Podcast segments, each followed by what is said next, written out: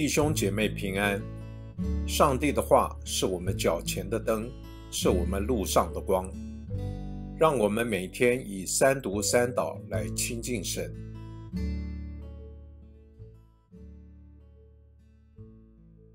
十二月十日星期天，以赛亚书四十章一节到十一节。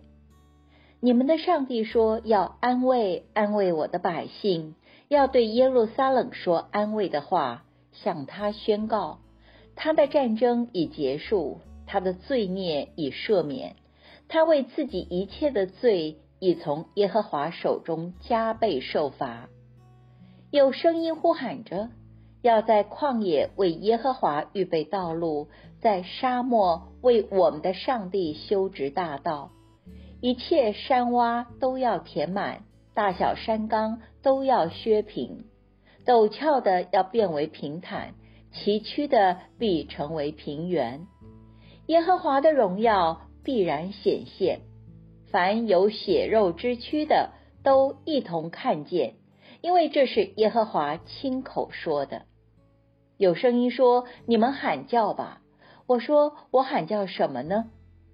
凡有血肉之躯的，尽都如草；它的一切荣美，像野地的花。耶和华吹一口气，草就枯干，花也凋谢。百姓诚然是草，草必枯干，花必凋谢。唯有我们上帝的话永远立定。报好信息的西安呐，要登高山；报好信息的耶路撒冷啊。要极力扬声，扬声不要惧怕。对犹大的城镇说：“看那你们的上帝，看那主耶和华必以大能临到，他的膀臂必为他掌权。看那他的赏赐在他那里，他的报应在他面前。他要像牧人牧养自己的羊群，用膀臂聚集羔羊。”抱在胸怀，慢慢引导那如养小羊的。诗篇八十五篇一节二节，耶和华，你已经向你的地施恩，救回被掳的雅各，你赦免了你百姓的罪孽，遮盖了他们一切的过犯。八节到十三节。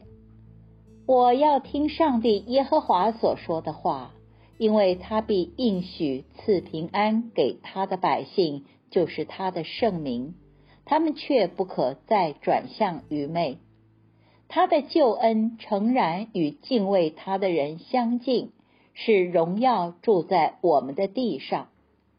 慈爱和诚实彼此相遇，公义与和平彼此相亲。诚实从地而生，公义从天而现。耶和华必赐福气给我们，我们的地也要出土产。公义要行在他面前，使他的脚中有可走之路。我们一起来默想，安慰。是今天这段经文的要字。上主要安慰他身陷异邦的百姓们，他知道他们经历战争之苦，以及被罪恶辖制之苦，同时也受尽了这一切的后果。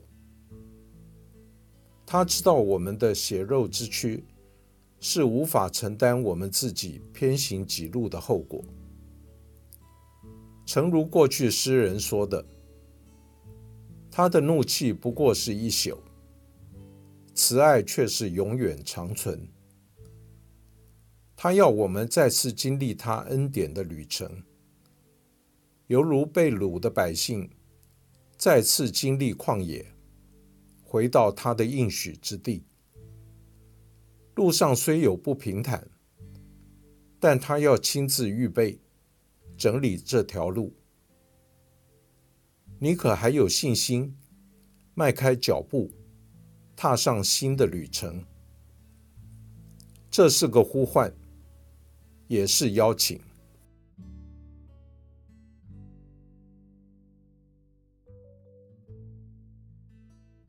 请默祷，并专注默想以下经文。